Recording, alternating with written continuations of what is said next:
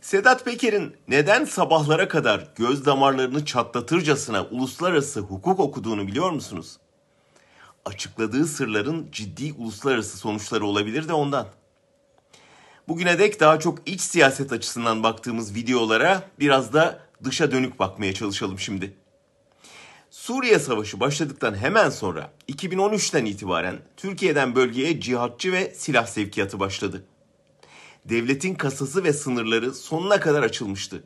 İstihbarat Teşkilatı'ndan Kızılay'ına kadar her kurum seferber edilmişti.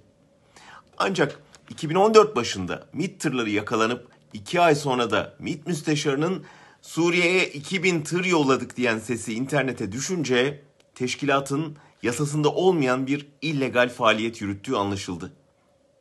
Bunun üzerine o dönem ABD Başkan Yardımcısı olan Joe Biden sonradan diplomatik nedenlerle özür dileyeceği şu sözleri söyledi. Türkiye Esad'la savaşan herkese yüzlerce milyon dolar para ve onlarca binlerce ton silah verdi. Bu politikalar El-Kaide bağlantılı grupların ve en sonunda da IŞİD'in işine geldi.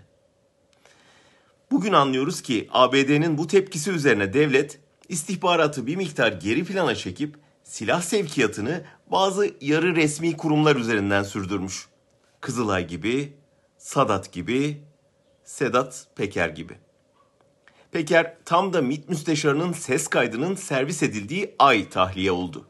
Bir süre sonra da tırlarla Suriye'deki bayır bucak Türkmenlerine malzeme yolladığı haberini bizzat duyurdu.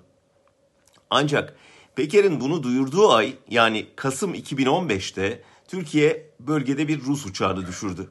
Silahlandırılan bayır bucak Türkmenleri de uçağın pilotunu öldürdü.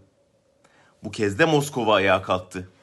Bugün pek hatırlanmıyor ama Putin o dönem Türkiye'yi IŞİD trafiğine aracılık yapmakla suçladı. Rus Savunma Bakan Yardımcısı Antonov ise Erdoğan ve ailesi Suriye'den petrol çalınması faaliyetine karıştı dedi. Bu suçlamalar bugün Sedat Peker'in ortaya attığı iddialarla birebir aynı. Yani dedikodu gibi dinlenilen videoların iki süper gücü ilgilendiren ve uluslararası hukukta ciddi sonuçlar yaratabilecek boyutları var. Bence bu ara sarayın hukukçuları da Sedat Peker gibi sabaha kadar uyumayıp uluslararası hukuk okusalar daha iyi olur.''